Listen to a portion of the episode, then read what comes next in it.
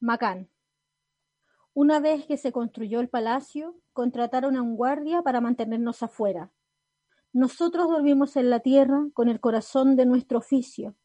El latido de nuestro corazón palpitaba exhausto, cargando la imagen del palacio que construimos en nuestros ojos bien cerrados.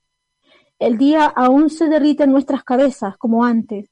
La noche perfora nuestros ojos con flechas negras. Un aire caliente sopla esta noche. Será imposible dormir en el pavimento. Levántense todos. Yo me levantaré también. Y tú, y tú también, para que se pueda abrir una ventana en estos mismos muros. Caifi Asmi, poeta indio. Empezamos ni Las histéricas somos lo máximo.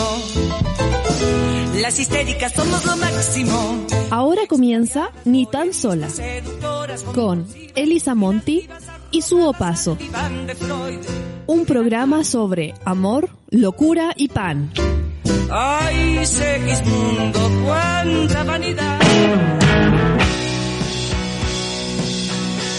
Hola, estamos al aire. No sé si me escucho perfectamente. ¿Me escuchas, Su? Tenemos una invitada. Estamos felices. Yo, Su, no te oigo. No sé si hay un problema con el audio. Lo que ahora te escucho. Hola, sí. Hola, ¿cómo estás? bien, bien, bien, feliz de tenerte. Ahora sí. Gracias. Ahora sí, ya estamos.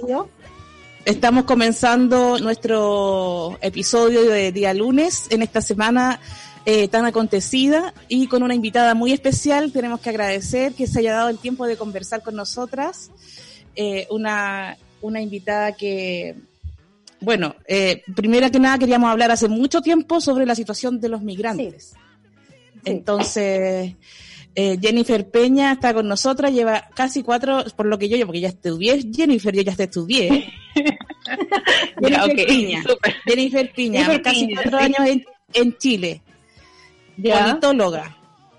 Ya, sí. Estás muy activista eh, en el tema feminista, pero también atravesado por la situación de, la, de las migraciones, de mujeres migrantes. Entonces, muy interseccional ha sido tu trabajo y estabas en este momento en Valparaíso, ¿verdad? Sí, en Valpo. Muchas gracias. Eh, ah. Muchas gracias por haber aceptado esta invitación, estamos muy contentas y hemos tenido mucho que hablar sobre el tema migrante, pero claramente no es lo mismo que lo hablemos nosotras que estamos aquí súper locales. Eh, era un poco, era un poco raro.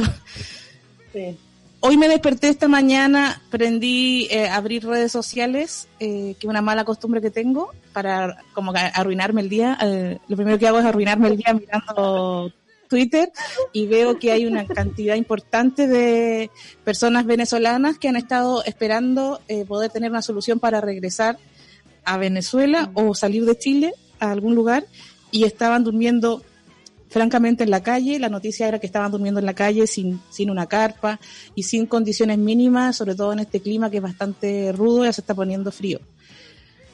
¿Cómo sientes tú que es eh, la situación de las personas que han migrado a Chile y que estamos viendo una crisis que es sanitaria y económica al mismo tiempo.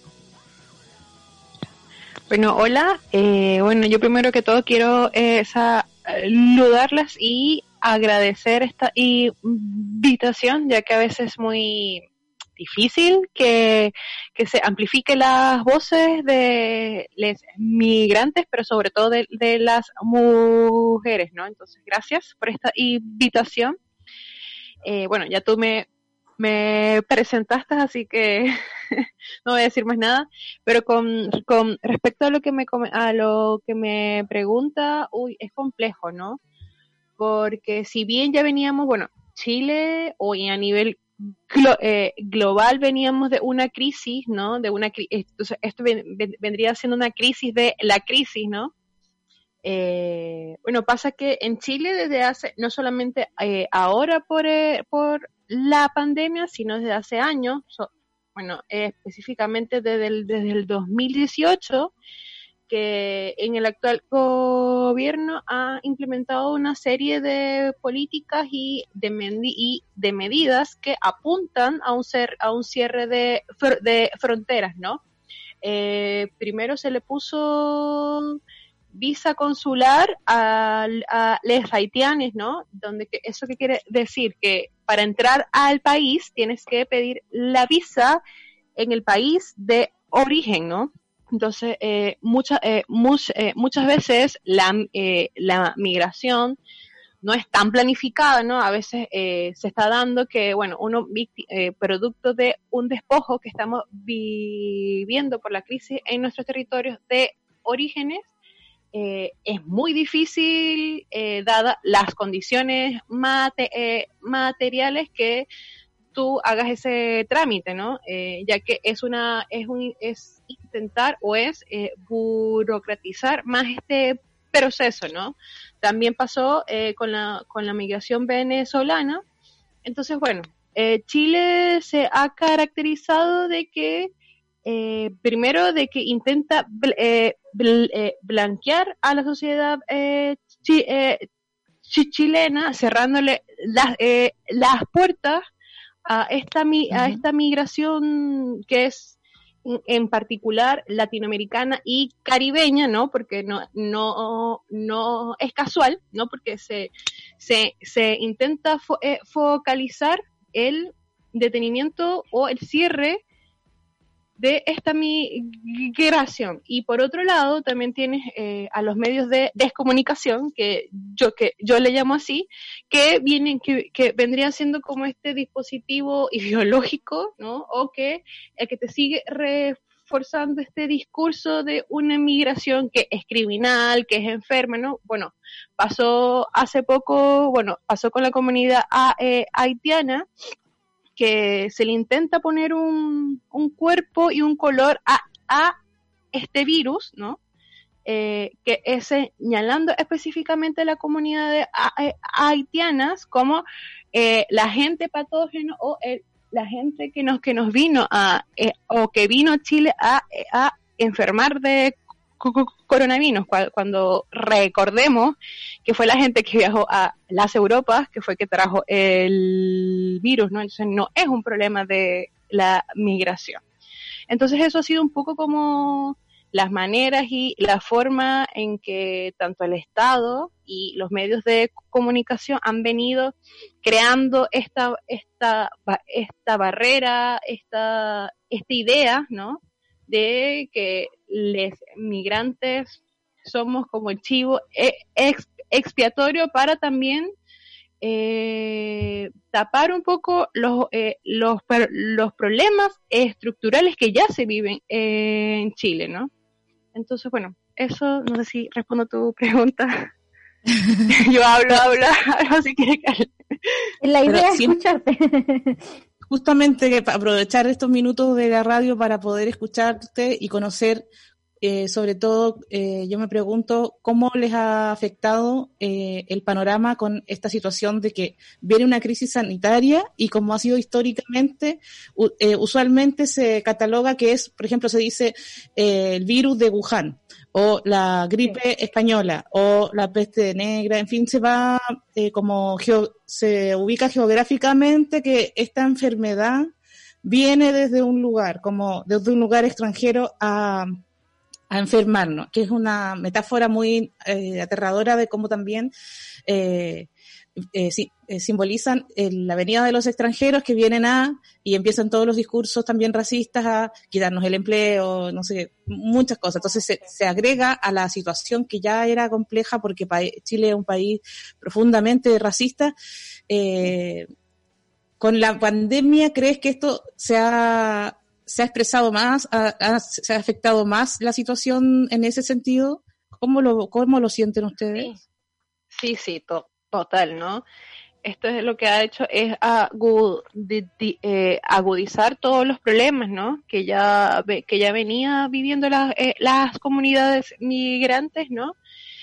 Eh, bueno, tú misma comentabas al principio sobre el tema de, le, de les venezolanos que estaban eh, eh, en, la calle es, es, es, esperando por los vuelos de retorno, ¿no? También, bueno, pasó también a principios de mes, del mes de abril, perdón, que una comunidad de 200, aproximadamente de 200 personas de origen boliviano, que tampoco pudieron eh, eh, salir de Chile para poder entrar a su, eh, a su país porque quedaron sin pega, ¿no? Porque también pasa de que de que en el norte se da mucho esta dinámica de trabajadores o trabajadoras que son eh, temporeras y que ellas están como seis meses acá y se, y se van seis meses para Bolivia, ¿no? Entonces también ahí ves como estas dinámicas eh, económicas eh, o que para el migrante se le, se, le, se le ha significado el una imposibilidad de, de sostener sus vidas, ¿no? En este contexto. También pasó, también, bueno, también pasó con la comunidad peruana, entonces esta crisis lo que ha dado cuenta es que eh, como las, eh, las fronteras siguen siendo como una marca de, de, desigualdad, de vulneración y de precarización para las corporalidades eh, migrantes, ¿no? También pasó que, eh, que también ha, afectado mucho a la comunidad migrante eh, em, actualmente porque pasa que el proceso para regularizarse en Chile puede, estar, puede tardar desde ocho meses a dos años, ¿no? Yo, yo, eh, yo soy una de, la, de las que me encuentro esperando por mi visa de hace un año y medio y es por, por, la, por, la, por la excesiva eh, burocratización ¿no? que hay en el sistema de, del, Departamento de Extranjería en Chile. ¿no? Entonces, eso, a tú, a tú no tener RUT, ¿no? a tú no tener ese cartón, ¿no? un pedazo de plástico, perdón, eh, no puedes eh, acceder a nada. O sea, es como que no existes acá, ¿no? Es como que si eh, te impide, aunque a usted le parecerá, ay, pero si es un RUC, es un número, no, pero eso es tan vital, ¿no? Para poder eh, acceder a los mínimos, pero a un mínimo, porque tampoco es que se accede a todo, ¿no? Sino a un mínimo de derechos básicos para el sostenimiento de nuestras vidas, ¿no? Entonces, eh, como actualmente más del 25%, no sé si en Chile existe como un millón aproximadamente de, de eh, migrantes, que significa el 3% de la población, eh, resulta que de ese 3%, si, si sacamos, no soy muy buena con las estadísticas, pero si sacas un bit del, del 3%, el, el, el 25% de, de ese 3% se se encuentra en un proceso de regularización desde hace más de un año. Entonces, o, eh, eh, sea que no tiene root, ¿no? Y sin eso no puedes eh, optar a nada, ni al bono. También pasa de que no puedes también optar a, bueno, queda expuesta a trabajo súper precario, explotadores, ¿no? entonces quedas en esa, en esa zona de como de no ser, ¿no? En que prácticamente pasan por el, Estado y la sociedad pasa por encima de ti. Entonces es un tema grave, es un tema de derechos humanos mínimos, es un tema de vida, ¿no? Y entonces estamos, lo que me preocupa es que estamos viendo como las fronteras se vuelven como prácticamente campos, los nuevos campos de concentración del siglo del siglo XXI, ¿no? Eh, todavía queda gente en Guara, queda gente en las fronteras eh, en Narica, durmiendo desde hace un mes, esperando de que tanto el Estado chileno o el Estado que está de frontera se haga cargo. Entonces, eh, la, dinámica que se da ahora es que se tiran las pelotas ambos estados, ¿no? Se tira la pelota como entonces nadie resuelve nada. Entonces ves como estas políticas de muerte juegan con nuestras vidas y parece que no, le, que no les importa. Entonces, bueno, eh, eso es un poco... Me da la impresión de que siempre estamos pensando, eh, hablando mucho, como se vuelven como casi discursos de eslogan que empiezan a vaciarse de contenido, como hablamos de los derechos humanos.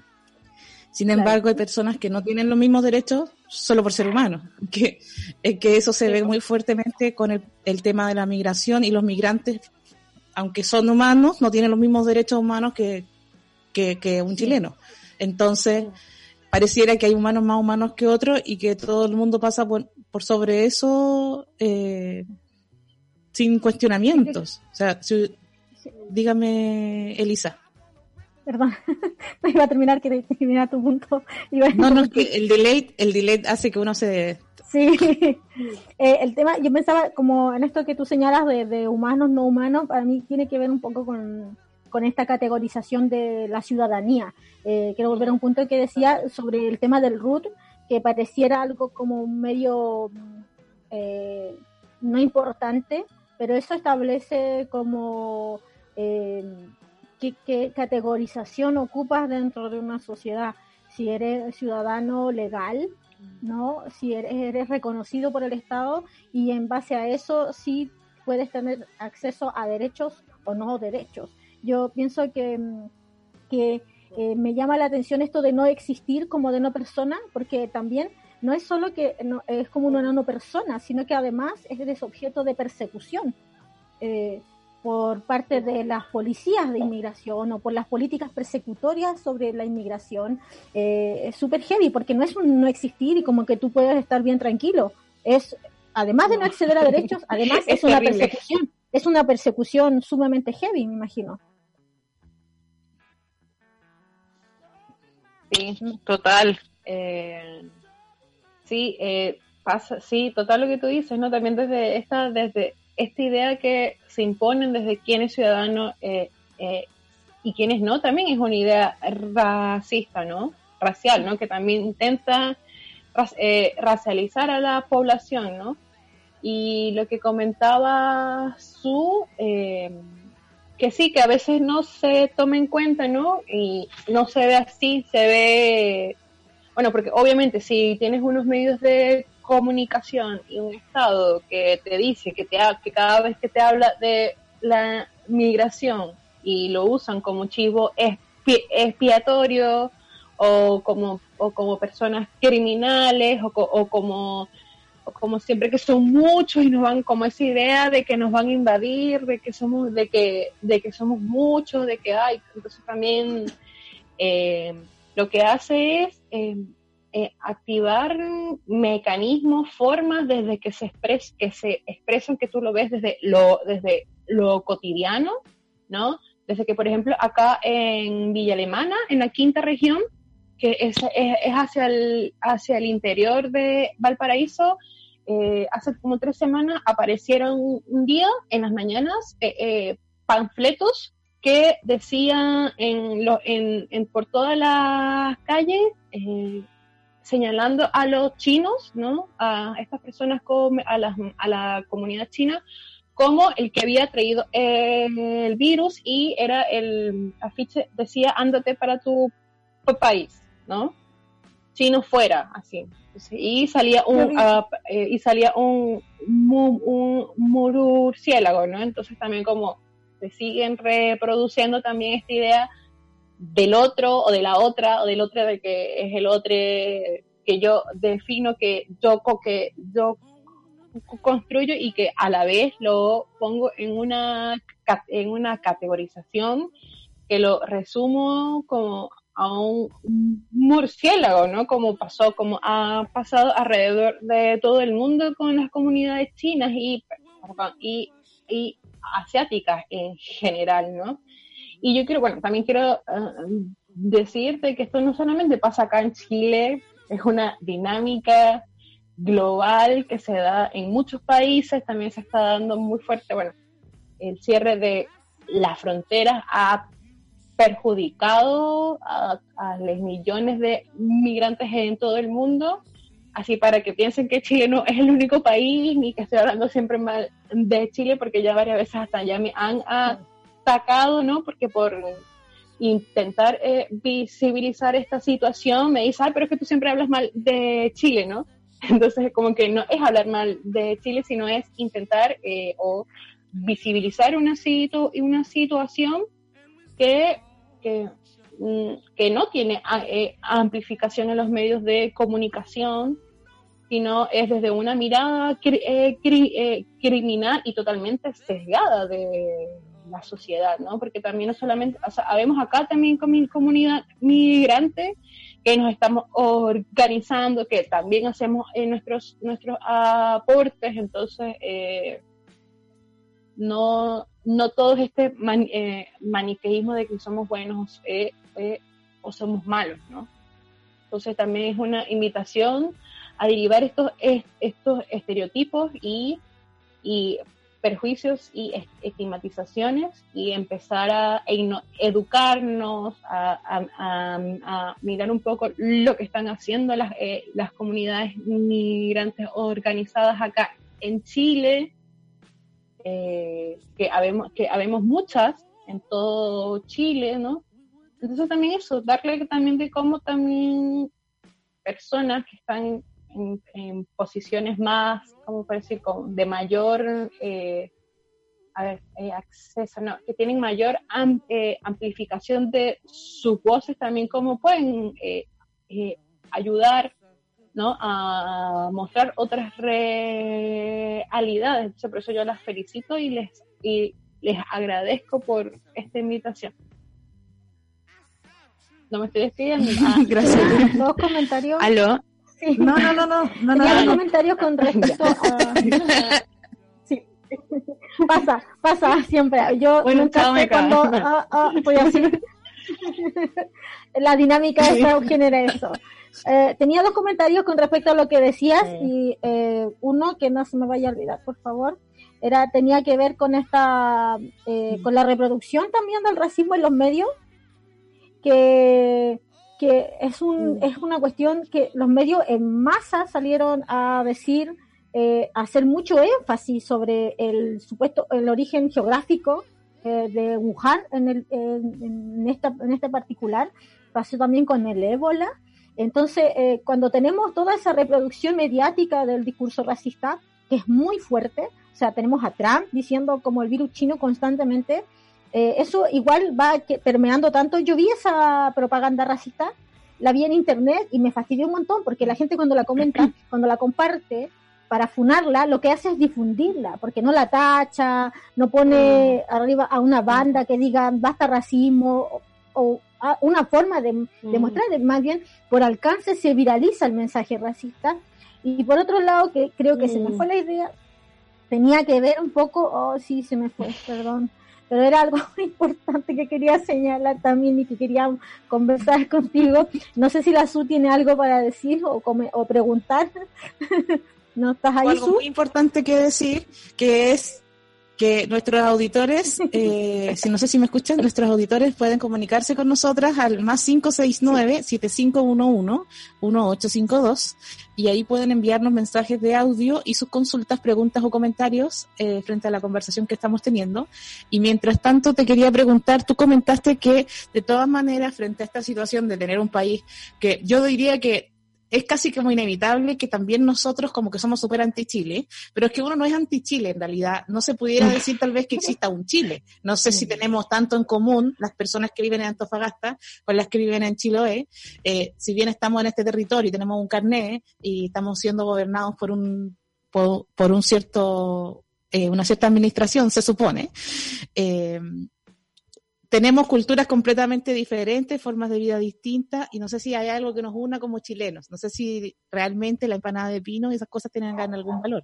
Pero sí es cierto que este territorio tiene una administración completamente neoliberal y eso genera un montón de violencias simbólicas, físicas, económicas, eh, culturales, de todo tipo, que hace que uno empiece a sentir cierto rechazo. Le decimos Chile, ¿cierto? Que se acabe Chile, decimos mm. Chile, un país eh, que no se preocupa por las personas más eh, vulnerables en un contexto como este, mucho desempleo, qué sé yo. Mm. vamos viendo, se va, como que en estos momentos de crisis, se va expresando como más visiblemente para todos la, la, inequidad y la incapacidad del neoliberalismo de, de sostener a, a, toda una comunidad, porque en verdad el, neoliberalismo no le interesa sostener a toda una comunidad. Sabemos que ellos, por ejemplo, automatizan el trabajo eh, eh, entre más tecnología se, se inventa, se, se, pierden puestos de trabajo, esos niveles de desempleo que empiezan a aumentar en un país,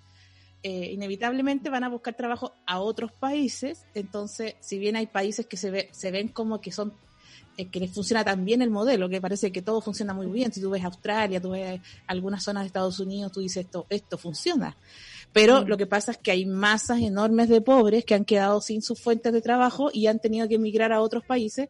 Y es como si en, el, en este panorama mundial eh, la, el desempleo se va moviendo de lugar. No es que no haya desempleo o que el sistema realmente funcione, sino que se van quedando los más ricos en, un, en unos lugares, como llamarlo los centros de comerciales y los que quedan excluidos de este juego, de porque por ejemplo no, ahora la, brecha tecnológica, si alguien no tiene conocimiento de computación, no tiene acceso a internet, eh, queda fuera de cualquier tipo de trabajo, mm. esas personas migran hacia otros lugares y se va notando más la pobreza que genera el capitalismo en otras zonas. Pero es un fenómeno, yo diría que que nosotros lo, como que tenemos esa imagen de Chile, ese país que está eh, Piñera, tenemos una cabeza, así un dirigente que, habla por nosotros, ¿cierto? Pero no sé si hay algo que se llame Chile realmente, o sea, no sé si yo tengo tanto que ver con alguien de, de, regiones y a lo mejor tengo más que ver con alguien de regiones y menos con alguien de aquí mismo de Santiago que sea una persona de otra zona que vive de otra forma. Entonces, le llamamos países a estas organizaciones burocráticas que, y empezamos a satanizar. A mí igual me pasa con los heteros. Cuando empiezo a decir que la heterosexualidad es el problema y me dicen que soy una mujer que odia a los heteros. Y yo en realidad no las odio, pero igual las insto. Hay que se convierta. Ah. chucha con chucha. Quería saber cómo se, cómo se han organizado ustedes Jennifer, ¿cómo lo están haciendo? ¿Qué actividades están haciendo? Sé que tienen una eh, organización fuerte feminista y también de migrantes. Entonces, ¿qué es lo que están, cómo lo están haciendo? Bueno, para sobrevivir y para resistir en estos tiempos, ¿no? Pandémicos, bueno, hemos eh, creado, bueno, es algo que ya veníamos eh, haciendo desde que nos formamos en el 2017, eh, que es un poco como generar redes de, contención y de apañe, como dirían eh, acá, entre, no, entre nosotras, ¿no? Entre las mujeres y, las disidencias migrantes, ¿no? Y eh, actualmente estamos sosteniendo un fondo comunitario de emergencia antirracista para poder ir en, apoyo a una comunidad pequeña de mujeres y disidencias e infancias eh, migrantes a su cuidado, ¿no? Porque, bueno, muchas eh, en el contexto eh, perdieron sus trabajos o tienen bebés o tienen guaguas pequeñas y o trabajan con el comercio ambulante, pero por la situación de pandémica eh, no pueden tampoco exponerse mucho, su cuerpo, ¿no? En, las calles, entonces lo que hacemos es poder eh, sostener estos estos fondos para poder brindarle para poder brindar apoyos básicos entre nosotras, ¿no? Obviamente no desde una perspectiva eh, asistencialista ni paternalista, pero sino desde que, desde que podamos en estos tiempos poder tejer comunidad entre nosotras, ¿no? Y fortalecer nuestro tejido, ¿no? Eh, entre nosotras. Y bueno, y ese fondo lo estamos eh, eh, sosteniendo con apoyo directo, ¿no? O a través de, o, o, participando en unos conversatorios que estamos haciendo todos los jueves a las 19 horas, Chile, o ex Chile, no, eh, o Chile con el signo de dólar a, de pesos, eh, como usted quiera. Eh, Chile. Sí. Estamos todos los jueves a las 19 horas sosteniendo unos ciclos de conversaciones que se llaman Feminismos Otros desde el, desde el arte y los, y los activismos, donde, hemos, donde invitamos a diversas activistas o artistas de Latinoamérica, ¿no? No solamente de Chile, sino de otros, de otras latitudes, ¿no? Y conversamos y dialogamos un poco también desde nuestros empresarios, pero también dando, dando como un contexto y un análisis a lo que estamos eh, viviendo actualmente. Se puede sumar desde mil pesos en adelante, ¿no? Eh, tenemos una cuenta acá en Chile también, si, también se están en el extranjero, se pueden sumar a, a través de, o sea, pueden eh, aportar desde PayPal eh, entonces, eso lo estamos haciendo todos los jueves a las 19 horas. Ya llevamos el cuarto ya este sábado, que por diferencia horaria eh, lo tuvimos que hacer mover por, un, por el al sábado. Eh, llevamos cuatro y hemos entrevistado a Aura Cumes, a Nadia Silvis, a Astrid González, y a Doris Quiñimín. Entonces ha estado muy lindo porque ha sido como un espacio como de cuidado, de encuentro en lo que hemos, hemos podido, a pesar de la virtualidad que invade nuestro día a día actualmente, ¿no? Pero poder generar un espacio tranquilo en que podamos dialogar entre nosotras, ¿no? Eh, entonces, esas son las dos estrategias que estamos teniendo y, sosteniendo en, este, en estos tiempos para poder mm, eh, apañarnos entre nosotras. Eh, bueno, si quieren, pueden también seguir todo o, obtener mayor información a través de las redes sociales de la Brigada Migrante Feminista. Nos pueden buscar tanto en Facebook como en Instagram como arroba Brigada Migrante Feminista. Arroba, Migrante Brigada, Brigada Migrante. Migrante Feminista. Feminista. ¿Es la red, eh, ahí tienen Facebook o Instagram? Sí, ¿O las, ambos? las dos, ambos, ambos. Perfecto. Y cuéntanos de nuevo, eh, entonces ya llevan cuatro sesiones entrevistando y conversando con distintas eh, mujeres del territorio de Sudamérica, me parece en, esto, en estos encuentros que hacen los jueves, estas conversaciones. Y este jueves, eh, si alguien quiere, ah, seguramente alguien que nos esté escuchando va a querer participar o escuchar la charla. Sí. ¿Cómo lo hace? Bueno, eh, puede escribirnos directamente al correo de la brigada que es brigadamigrante.gmail.com, ¿no? O eh, también en, la bio de, nuestra, de nuestro perfil en Instagram está el link, ¿no? Eh, para, y para, para inscribirse. Entonces le dan clic a ese link y les va a llegar a un, a un formulario donde, donde se deben inscribir y ahí en la brevedad les va a estar llegando todos los datos y la información de los conversatorios. Em, eso es genial. yo, misma me voy, yo misma me voy a inscribir. Oye, ¿y jueves con quién? Sí, ¿Y este, jueves, mira, este jueves tenemos a una compañera fabulosa, poderosa, súper, de Antofagasta. Ella es una peruana que lleva más de 20 años acá, que en, en Chile, y que ha, ha luchado, viene luchando desde hace 15 años por una vivienda digna ella es dirigente del macrocampamento Los Arenales, también es representante de, del Movimiento Social por una Vivienda Digna y de la Red Nacional de Organizaciones Migrantes y Promigrantes de Chile. Es una compañera potente, eh, con harta historia, con hartas cosas que contar y, y en especie, ella se llama Elizabeth Andrade especialmente eh, para, los, para esos conversatorios, todo el dinero eh, recaudado de esos conversatorios van a ir directamente para la Asamblea de Mujeres del macro, del macrocampamento Los, los Arenales, ¿no? Porque es un macro macrocampamento que en su 90% está compuesto por familias migrantes, ¿no? De, los, de las 1.377 eh, familias que hay, mil son migrantes. Entonces es una, es una experiencia organizativa que tienen ahí y de lucha y de, y de resistencia muy importante. Entonces esa, esa va a ser nuestra invitada de, del próximo jueves, de este próximo jueves 14, si no me equivoco. jueves 14, a las 7 de, la tarde. A las 7.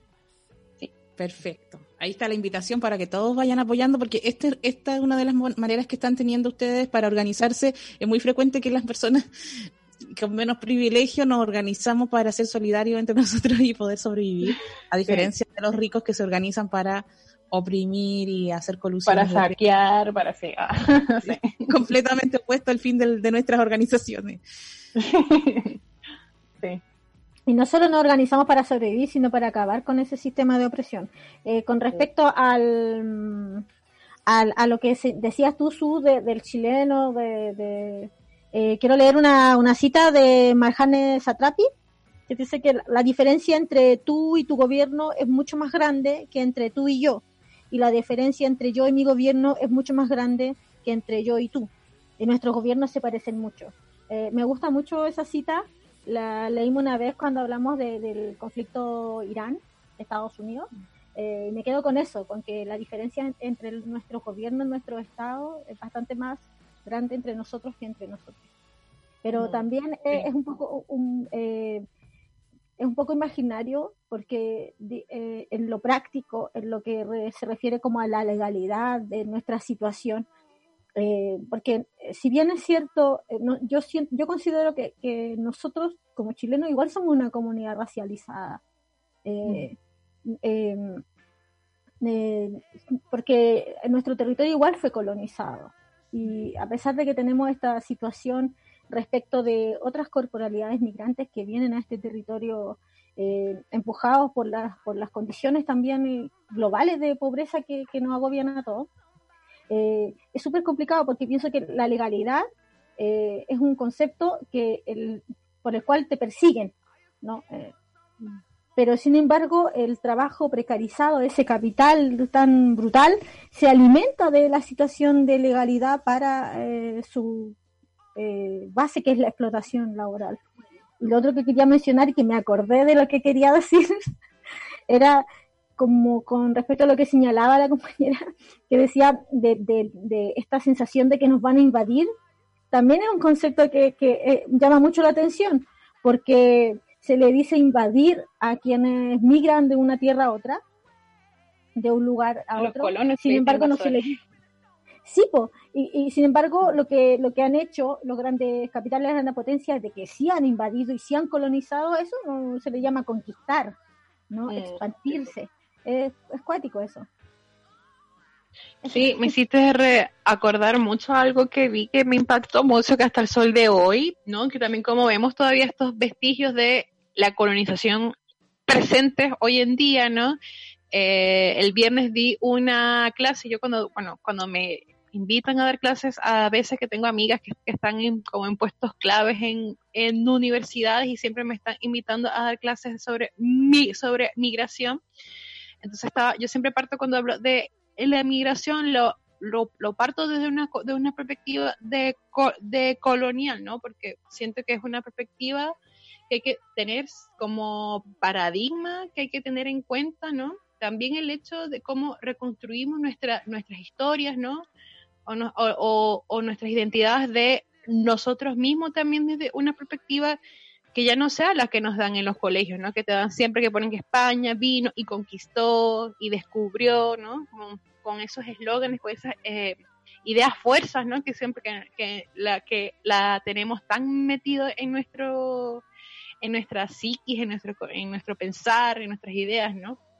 Entonces uno me decía que él no entendía como la, la relación de la colonización, que como que no entendía que, que, eh, que, cuál era la conexión de un hecho que pasó hace 500 años con lo que estamos eh, viviendo actualmente. Yo le decía que por eso, por lo mismo que tú me estás, que lo con, con esta inquietud, con esta duda que tú no, con, tú no entiendes, por eso es necesario conectar nuestro presente con un problema que es estructural y que es histórico, ¿no? Y que tiene sus fundamentos, sus hechos eh, históricos que, no sé, a, nivel eh, social nada es casual, ¿no? Se da por, por una serie de, de, de acontecimientos y hechos, ¿no?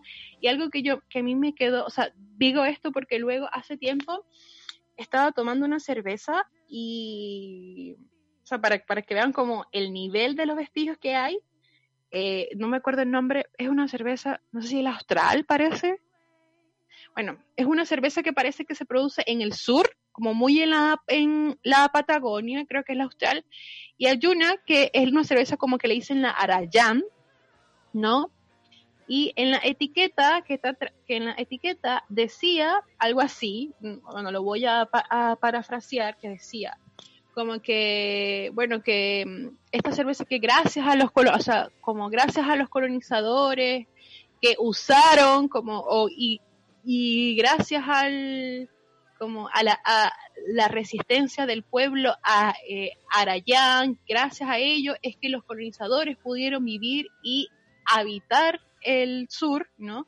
Entonces prácticamente era como una etiqueta que, que como que decía, que disfrazaba, que romantizaba el, exterminio de un pueblo, ¿no? Para el sobre, para, para que otro pueblo colono eh, sobreviviera en ese, en ese territorio. Entonces era muy loco como esa etiqueta y la descripción romantizaba algo que es el genocidio. Entonces yo creo que eh, actualmente vivimos todavía con muchas muchas ideas, están circulando por, eh, por ahí y hay mucha invisibilización también de los genocidios de, de muchos pueblos a nivel mundial también, ¿no? En muchos, eh, no sé, siento que a veces hasta, nuestra, hasta nuestras historias, como estoy, como yo flashe un poco el tema de, la, de las fronteras, ¿no? Eh, prácticamente nuestras historias están construidas bajo el genocidio de otros pueblos, ¿no? Y de la invisibilización, eso, y en el saqueo. Entonces, como eso elimina eh, em, identidades, elimina muchas cosas y y es porque nos dejan estas ideas de que se imponen estas ideas de que no nos, de que no nos reconocemos como afrodescendientes, de que no nos reconocemos tampoco como eh, eh, provenientes de un pueblo eh, originario, como pasa con el pueblo mapuche, es, específicamente acá en Chile. Entonces también como vemos esta invisibilización en nuestras historias que no permite crear comunidades eh, multidiversas e interculturales y que también somos comunidades eh, interdependientes. Yo creo que es algo de lo que ha venido a, a, dar cuenta este, este, este colonial bicho, como también le digo yo. Es, no sé, que también somos comunidades y comunidades interdependientes, ¿no? De que no podemos este, actuar por, su solitario, ni mucho menos tampoco vivir en solitario en estos tiempos, ¿no? Exactamente. No, no da. Aquí tengo la, etiqueta que decía, tengo la etiqueta, ah. ah. no sé si es la misma, tengo una que dice Austral Yagán. El color, el color es blanco y negro para que nos volvamos mm. una cosa profunda. Es un tributo al pueblo indígena que habitaba las islas y canales del fin del mundo una cerveza que retrata la grandeza de un pueblo que jamás será olvidado. Claro. Eh, y algo, más allá. Sí. Pero no sé si creo que la cambiaron parece, porque yo estoy segura como que decía, o en otra parte que decía como que gracias a las condiciones o a los tributos o a, las, o a la, o a la vera, eh, a esas condiciones, eh, permitió que los, que los colonos vivieran acá. Algo así decía. No sé si, si ya, si ya lo habían cambiado, pues hay, otra, hay otra colonización que está así, pero profundamente romantizada, y que tiene que ver con este encuentro ¿no? de, de los colonos y los indios americanos hacia el norte. De, y como esta, este, como este encuentro y esta escena de acción de gracia que ha sido es enormemente difundida, que tiene una, una retórica que es como amistosa y eh, claro, no, no se cuenta la historia del genocidio, como dice eh, heavy. Acá también cuando se celebraba, cuando se celebra también el día de, del encuentro, no sé, en España todavía se celebra. el día de la raza. Sí, pero era como ahora le cambiaron el nombre, creo que le cambiaron el nombre, tienen como el día de que llamarse raza ya me parece que ellos nos ellos nos ponen a nosotros raza. Sí, al principio era el, día del descubrimiento de América, como que si acá no hubiesen... Ah, ellos nos descubrieron. no existíamos hasta que nos descubrieron. Hasta que nos descubrieron, sí. Es igual es súper simbólico esa declaración.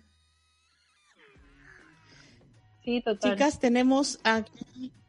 Ah, mira, aquí nos llegó por WhatsApp la etiqueta. Debe haber sido alguna de nuestras auditoras que estaba bebiendo y dio vuelta su, Muy bien. Quiero acusar a nadie, pero dice, Yagán es nuestro homenaje a Yaganes, experimentados navegantes canoeros, nómades y diestros buceadores de las gélidas aguas del canal Beagle. Su cultura fue fundamental para que los primeros migrantes pudieran sobrevivir en estas inhóspitas latitudes. Cervezas de color caoba, presenta aromas a café, chocolate bitter, en boca es cremosa con recuerdos a moca y notas de cebada. Espérate que para leer esto tengo que ponerme la manita porque si no me pongo la manita en el pecho no me sale. Boca es cremosa con recuerdos a moca y notas de cebada tostada, ideal para marinarla con carnes de alta grasitud y con chocolates. bueno, esa, esa es la que yo había leído. Fue igual. Y los primeros inmigrantes, o sea, como le, ¿viste cómo, como maquillan todo cuando fueron los primeros colonizadores? Así como, ¿cómo hacen esta distinción? Colonizadores. Sí, como que yo estaba que escribía esa, a esa cerveza y le decía, no fueron inmigrantes, son colonizadores, por favor, cambien ese, ese error ahí semántico que tienen en esa frase, sí, como... Faltó poner los primeros turistas. Sí, los primeros turistas, dice la Pauloli. Le faltó poner los primeros turistas. ¿Qué será? Espero que tenga que ver con nuestro tema, porque imagínate nos mandan un audio de, otra cosa. Hola chicas, qué buena la invitada que tienen hoy. Mm, bueno, hablando de esto como de inmigración, es eh, súper cuático. Yo, em, si bien me daba cuenta en Chile cómo es, eh, cómo es complicado ser migrante allá, eh, cuando salí fuera de Chile eh, y me di cuenta que yo era la inmigrante en otro país, es súper cuático. Es súper complejo sentirse eh, desplazada o sentirse en una categoría social diferente, una, una, una categoría humana diferente. Em, es súper complejo. Eh, aquí en Estados Unidos es súper cuática la eh, todo lo que está pasando con los inmigrantes. Hay un montón de, de culpa en ellos, de que uno se siente culpable, pero también de cómo te culpan los americanos. Eh, la comunidad asiática está súper eh, maltratada y, y todos en realidad. O sea, yo ayer veía una cifra de que cuatro de cada cinco latinos eh, siguen yendo a sus trabajos presenciales en Estados Unidos. Y eso quiere decir que estos son la, la fuerza de obra, la, mano de obra que tiene que seguir yendo a trabajar. Y, y es súper complejo todo. Eso, eh, no sé qué más decirles. Las quiero mucho. Un abrazo.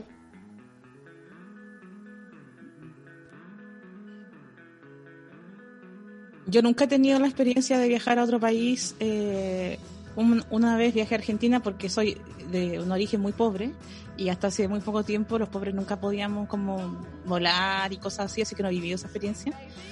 Eh, solo fui a Argentina que estuve un pocos días y mi máxima experiencia como extranjería, eh, en mi persona, digamos, cuando sentido esa extranjería, eh, llega a ser cuando he ido al Alto Las Condes. He ido al mall de los cuicos y me siento como si yo fuera de otro, de otro planeta. Y la gente me mira y yo me miro y yo veo a ellos y yo siento que yo no, no pertenezco a ese lugar, pero no, no es lo mismo, me imagino que no es lo mismo que estar en otro país realmente y, ser visto así y estar tan lejos de poder volver o, de sentirte que tienes todos los mismos derechos que cualquier otra persona. Eh, lo más extranjera que me he sentido ha sido cuando he ido a Vitacura. No es una vivencia que, conozca.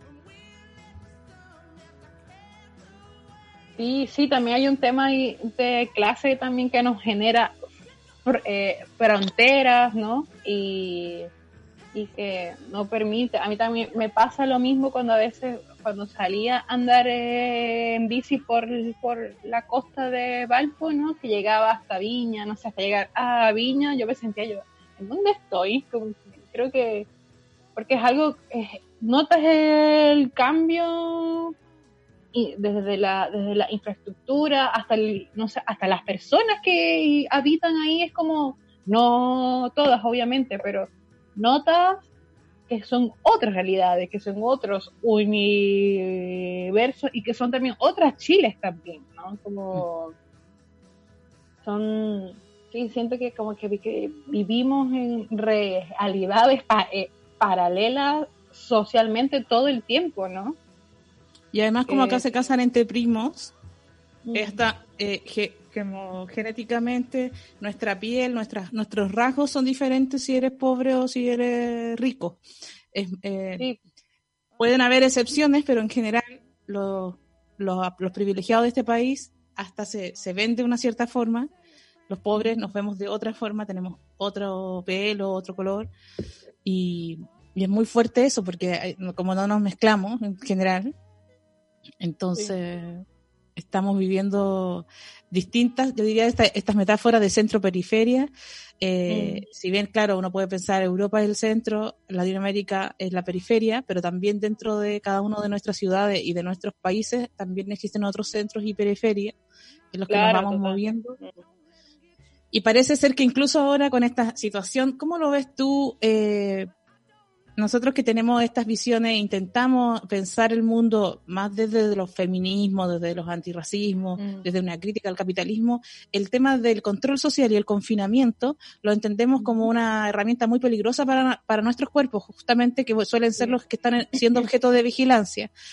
Eh, pero al mismo tiempo sabemos que eh, si vamos a un lugar lleno de gente, probablemente sí nos vamos a contagiar. Eh, hoy en la mañana, en, uno de los matinales, aparecía una enfermera del Hospital San José, que es uno de los hospitales que atiende a más gente, diciendo que unos, pacientes de COVID o sospechosos de COVID estuvieron tres días sentados en una silla, sin frazada y sin alimento, o sea, el, hospital ni siquiera tenía para darle almuerzo, estuvieron tres días esperando la atención con coronavirus. Eh, entonces, claro, por un lado, hay una, a mí me pasa que hay una contradicción en mí de decir este confinamiento, eh, sea, eh, eh, porque yo quiero estar más recordada en mi casa o porque la autoridad me pone cuarentena. por un lado me da rabia que tengamos que estar tan encerrados y sin poder usar el espacio público y por otro lado tampoco quisiera eh, exponerme a estar enferma sabiendo que los pobres no tenemos acceso a una salud para nada eficiente y digna, nunca, menos en una crisis como esta. Entonces, estoy todo el rato entre esa, entre esa contradicción de que el confinamiento también me podría ayudar a sobrevivir este invierno, pero estoy consciente de que me están vigilando más que nunca y con los militares en la calle. ¿Cómo lo vives tú eso? Hoy sí, es verdad que es un gran dilema ético lo que tú planteas, ¿no? Porque también, bueno, por otro lado está como estas posturas así como, bueno, no, sí, bueno, obviamente son, eh, mecanismos de control social que el Estado las usa para, para, para gestionar socialmente toda esta crisis, ¿no? Que es algo que, se, que muy bien se pudo haber evitado, pero como bien estado, ¿no? Como, como operan todos los estados y más acá los estados latinoamericanos que tienen, bueno, y más acá Chile que prioriza el capital por sobre la vida de las personas, ¿no? Eh, es una situación que yo pienso que es mi mirada personal, que, se hizo para, para llegar al, al, Estado que... O sea, porque yo pienso que, bueno, es una postura un poco eh, radical, pero yo pienso que es una de las, de, de las formas en cómo están actuando actualmente todos los estados y todos los gobiernos es para generar limpieza social también, ¿no? Podrá ser muy, muy rudo lo que esté diciendo o muy, muy pesada, pero yo siento que, o sea, eso es lo, es la lectura que yo percibo en un contexto en el que obviamente a quienes les afectan estar en cuarentena, ¿no? que igual estar en cuarentena es un, es un, es, es una forma, o sea, no, no todos pueden estar en la cuarentena, ¿no? Eh, hay muchas que tienen que igual salir a, eh, a trabajar para, para la olla, ¿no? Como dicen acá. Mm. Entonces es, es complejo, ¿no? Como, entonces, como yo decirle, como nosotros tenemos a una eh, compañera a la que estábamos acompañando que ella me decía, pero yo igual necesito salir a trabajar, a vender, no puedo quedarme en mi casa, no puedo. Entonces, es cierto, ¿no? Entonces, no le, lo, uno que, lo máximo que uno le puede decir, bueno, pero toma todas unas medidas de, de higiene y de cuidado, no te expongas tanto, usa ciertos mecanismos, que igual también es loco salir a la calle, yo las pocas veces que, que he salido, porque me ha tocado salir a comprar cosas que necesito, eh, es loco como ver las calles también, todas como prácticamente uniformadas en cierta manera, con mascarilla, alejándonos, ¿no? Eh, tomando todas las, las precauciones, pero si lo veo por otro lado, yo pienso que, no sé, son, sí, eh, son, son necesarios como para desde un sentido de salud comunitaria también, ¿no? O de, o de cuidar a los otros también, ¿no? Y, sobre todo que acá en Chile yo tampoco salgo porque tengo miedo, porque yo, si yo si yo salgo como no tengo root y si me, y si me enfermo, yo voy a ser la que menos van a, van a atender, porque lo, lo primero cuando voy a ir a un, a un hospital me van a decir, su root, muéstrame su root. Y se los muestro, ah, pero está vencido desde hace dos años, porque ya me ha pasado, como que lo primero que señalan es eso, ah, pero está vencido. ¿No? Entonces, como, en, como que en este tiempo, como sigue eh, primando estas, estas, mm, estas, estas fronteras entre nosotros todavía, aunque no debería ser, eh, es un riesgo, ¿no? Y, y, yo creo que el Estado, sí, evidentemente son medidas de control, son medidas de higienización también, son medidas de que quieren limpiar a la sociedad, porque por algo no, no tiene sentido de que tengas a, decenas de personas eh, confinadas en la frontera, eh, ¿no? Eh, entonces también, y también los medios de comunicación lo único que hacen es echarle como más leña a esto, ¿no? Pasó con, con el CITE de, de haitianos en Quilicura, y, pero no pasó lo mismo, no, no hubo el mismo a ver cómo se eh, el mismo foco mediático que se dio también con los del, con, el Liceo San George, algo así. Claro, sí. ¿No? Que hubo también los hubo hubo hubo, eh, eh, hubo casos y nadie cubrió eso, ¿no? De hecho fue el primer foco y nadie siquiera conocemos no, no conocemos ni los nombres ni los rostros de, de esas personas. Y sin embargo se metieron con las cámaras donde pudieron y estuvieron el día entero cubriendo las noticias porque era un sitio en Quilicura y como son pobres se sienten con el derecho de violentar y ahí ya no lo, como que ahí no hay, no hay los mismos derechos de privacidad claro. sí. la ética. Ahí, ahí, nos salió, ahí nos salió Cristian Bofil a decir que la estigmatización que se le estaba haciendo a los cuicos equivalía a la estigmatización de la gente con SIDA o VIH positivo, ¿cachai? Nos salió Cristian Bofil a llorar por esa estigmatización, porque es un racismo institucionalizado que además está mm. mediatizado, está fomentado por la televisión, eh, y sobre eso también decir como de... Hoy se me van las ideas, que lata. Eh, estoy... Iba a comentar algo y se me va. ¿Qué te, ¿Qué te estás tomando? Mate, mate estoy tomando. Bueno, yo quiero demasiado.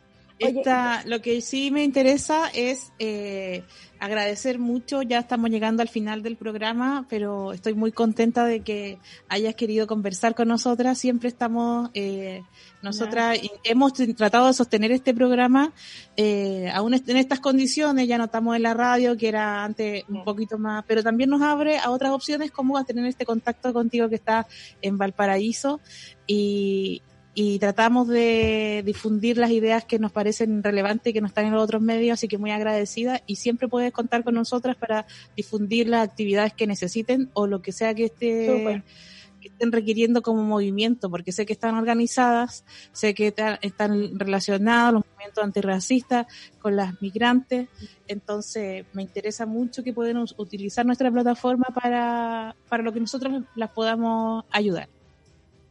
Hay que ponerla a disposición. Me acordé de lo que quería decir. Ya, vamos. qué vergüenza, qué vergüenza valiendo verga, ya era lo que quería decir con esto de, la higienización, lo que me, preocupa más y creo que es como la salida del capital a, este, a esta crisis de la crisis, ha sido el fascismo que se está instalando fuertemente, o sea, eh, con medidas que parecen apelar como al cuidado, ¿no? A, proteger nuestra salud eh, mediante los milicos en la calle, ¿no?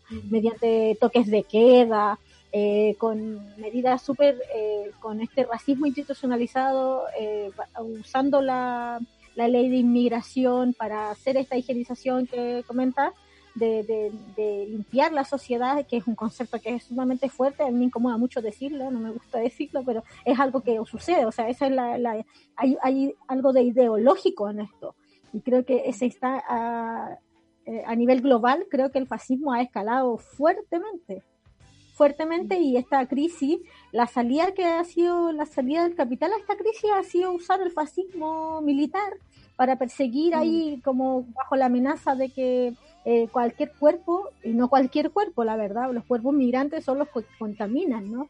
Es súper heavy, eso es lo que quería mm. comentar. Sí, total de acuerdo. Eh, sí, yo quiero eh, agradecer a ustedes por esta invitación eh, nuevamente y también quiero aprovechar antes de irme eh, que no solamente también nosotros no estamos haciendo campañas acá en Valparaíso, también en Santiago hay otras hay otras compañeras, hay otras organizaciones que también están haciendo cosas como es la Secretaría de Mujeres Inmigrantes también ¿no? Está dando, están, están también fortaleciendo estos tejidos eh, comunitarios y también está brindando eh, ayuda en estos tiempos a, a, eh, a, familias migrantes. También hay una hay un, una hay una campaña que se llama en Chile COVID igual a, racismo que está siendo eh, promulgada, eh, llevada a cabo por las compañeras y por las hermanas de la red de mujeres afrodiaspóricas negradas también.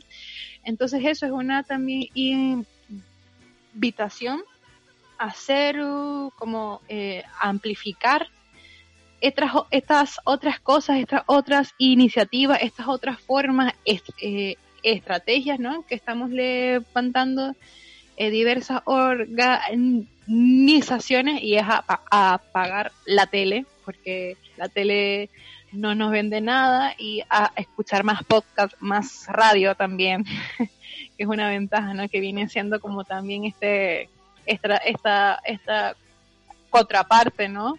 De lo que está pas de lo de lo que te está mostrando los medios de comunicación, ¿no? Y sobre todo en estos tiempos donde han sido un foco bastante mediático.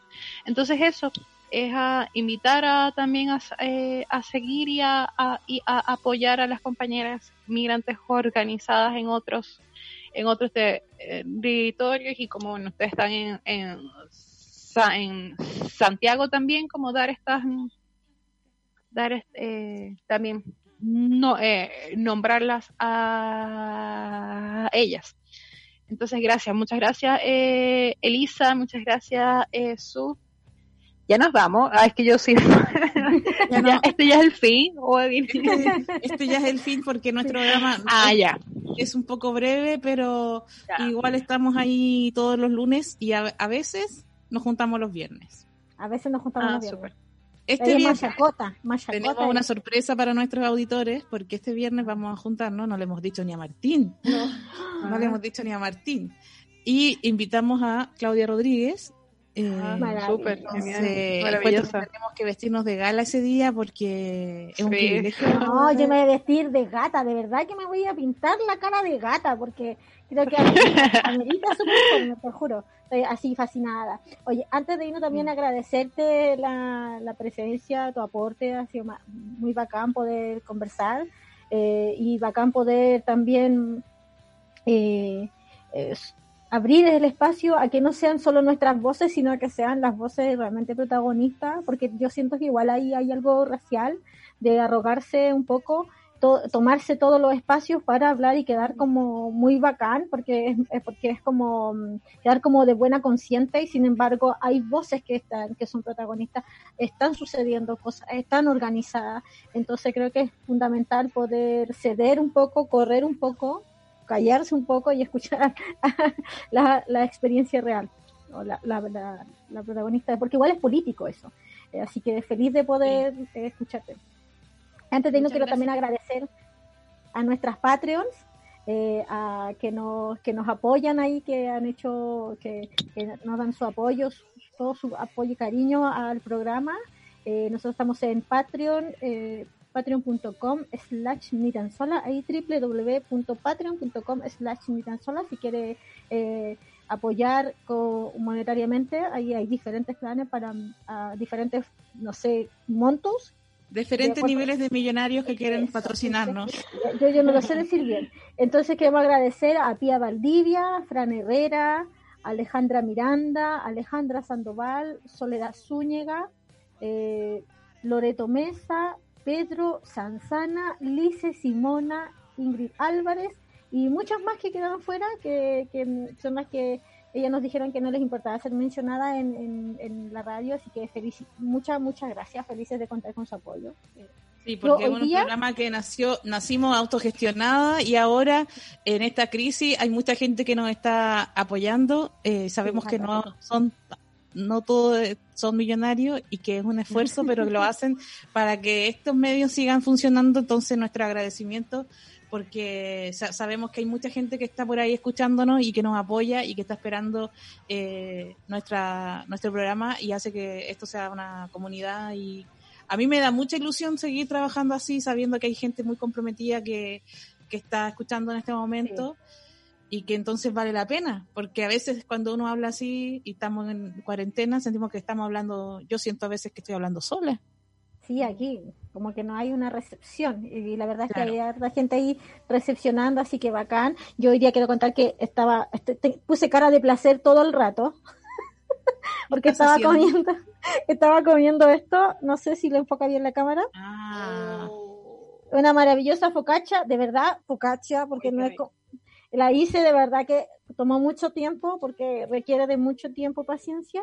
Así que voy a subir el video al Patreon ahí, se lo voy a mandar a la Pauloli, que es nuestra productora. ella hace la magia ahí, ella hace la magia. Grabé el video eh, enseñando a hacer esta maravillosidad y realmente que estoy así, pero en llamas, en llamas. Es como que me gradué realmente de cocinera. Así que eso. Lo que hacen las, en las pandemias. cocinar.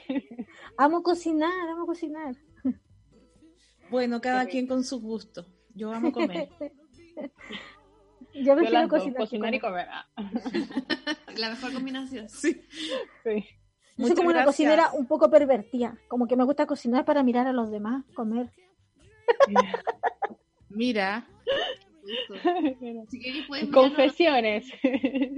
confesiones. Qué sexy comer. Eh, vamos a despedir. Ya es hora que nos despidamos. Ya llegamos muy lejos con esto, esta situación. La situación. El erotismo que nos brota. Es que sabes que las cuarentenas nos tienen así. Ay, ya soy un fire.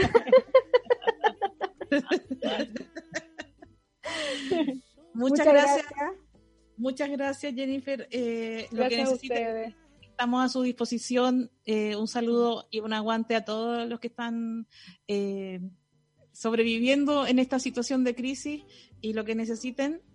Eh, tiene todo nuestro apoyo. Muchas gracias por venir y gracias, Monty. Te quiero mucho. Brigada Migrante Feminista. Acuérdense para que la busquen ahí. Muchas gracias. Chao. Chao. Chao. Hola chiquillas, es primera vez que la escucho, al fin las puedo escuchar en vivo.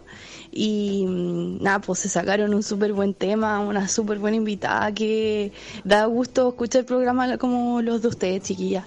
Y bueno, me quedo con, con lo que hablaban acerca de los medios, de cómo masifican ideas e incluso imágenes eh, de qué es lo apropiado, qué son los bonitos, no sé por así decirlo y qué heavy, po, qué fuerte, cómo se van metiendo en, en, en quienes somos finalmente como chilenos, entre comillas. Bueno, yo igual trato de no definirme mucho como chilena, no me identifico tanto con eso, pero, pero hay una gran parte de la población que sí, po, y que también como decían, como nos han negado tanto nuestra historia, nuestra propia historia, conocer de dónde somos, quiénes somos, en las escuelas los currículums están súper maquineados por, por los gobiernos, por los poderes superiores y desde cabros chicos no tenemos idea quiénes somos, po, de dónde venimos y nos quedamos con esa idea de que somos blanquitos, de, de que somos los jaguares. Y pucha, yo me acuerdo de haber escuchado muchas veces así como abuelas, mamás o señoras eh, no sé, de, que recordaban el nacimiento, o veían a alguien nacer y era como, oye, la guaguita es blanquita, y están súper felices porque la guagua es blanquita. Y están ahí si estaba bien de salud, si no sé qué, si la mamá estaba bien, no, lo importante era que era blanquita, o ¿qué es eso de el miedo a tener un color? Un color que en el fondo yo siento que nos identifica realmente con quiénes somos y de dónde venimos. Po. Y desde ahí viene todo, creo, como desde la imagen de no querer ser o no querer parecerse a, a ellos como los diferentes, los migrantes, eh, es una locura. Así que bueno, gracias por, por esto, por el espacio que le dan a estas personas para hablar y, y para poder escuchar, pues para poder discutir de esto incluso en, nuestras casas. Muchas gracias.